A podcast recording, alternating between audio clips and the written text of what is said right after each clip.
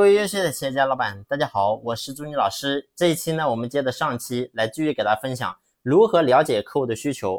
其实呢，真正去了解客户的需求，就是透过我们不断的去沟通，不断去问，然后呢，客户不断的跟我们交流，然后问出来的。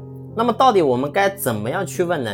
其实第一个，我们一定要问开放、容易回答的问题啊。你比如说，假如为什么啊？你假如说我给大家说一下。然后第一个，你你可以这样去问咱们的客户，哎，过去你有没有购买过使用同类这样的产品？啊，这是第一个，你可以去问他。那么你去问他这个的时候呢，就可以知道这个客户他之前到底有没有用过啊。所以这是第一个问题。那第二个呢，你也可以这样子说，你对此产品是否满意呢？就是假如说你以前你用过了，那么你用的你到底满不满意呢？那么第三个就是你是否还要持续的用这种产品呢？啊，就是你，假如说你以前用过，你还要不要用跟你一样的呢？啊，那到底是为什么呢？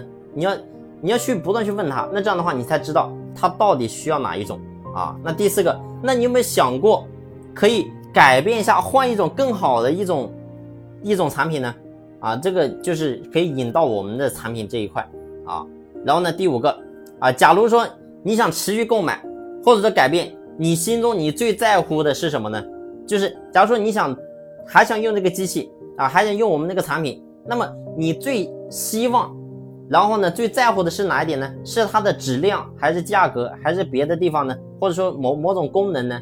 所以你会发现，你透过这几个回合的话，其实基本上就可以抓出这个客户他到底是什么类型的，是以前用过我们的产品，还是没有用过？你了解清楚了。第二个，然后呢，这个客户他到底是属于哪种？是在乎价格，还是在乎质量？啊，所有的其实你会发现，你都能够问得非常清楚了啊，所以呢，就是我们在沟通的时候，可以涉及到这样的问题，我们可以，然后呢，换着花样，然后呢，不断的去跟客户结合我们的实际情况去设计出来。那这个时候，你把这个东西设计出来，等到后期业务员来了之后，你把这个东西交给他，然后呢，告诉他怎么样去做，其实你会发现很容易就复制出来了。